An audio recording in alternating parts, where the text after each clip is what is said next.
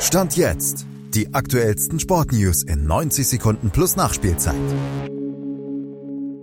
Warum scheiterte der BVB wieder vorzeitig im Pokal? Was wurde Eintracht Frankfurt in Saarbrücken zum Verhängnis?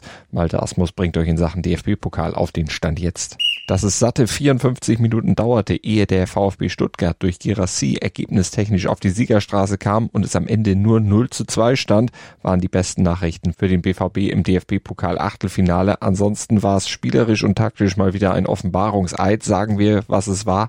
Angsthasenfußball. Stuttgart in allen Belangen überlegen, hätte aber höher gewinnen müssen.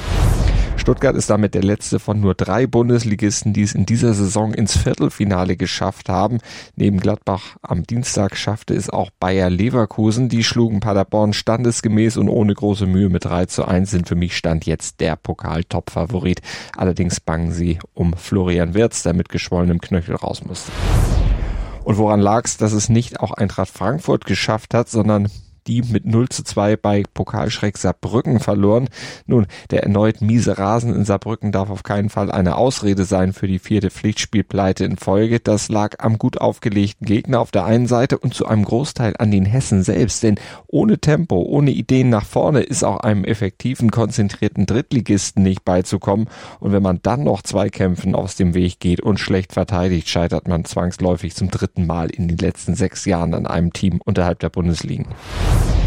Hertha BSC schaffte gegen den HSV zwei Last-Minute-Ausgleiche und gewann dann 5 zu 3 im Elfmeterschießen, komplettiert die Runde der letzten acht und dort stehen jetzt nur Teams, die mindestens seit 27 Jahren keinen Pokal mehr gewonnen haben. Von allen Qualifizierten gelang das zuletzt dem VfB 1997 war das. Dir hat dieser Podcast gefallen? Dann klicke jetzt auf Abonnieren und empfehle ihn weiter. Bleib immer auf dem Laufenden und folge uns bei Twitter, Instagram und Facebook. Mehr Podcasts aus der weiten Welt des Sports findest du auf meinsportpodcast.de.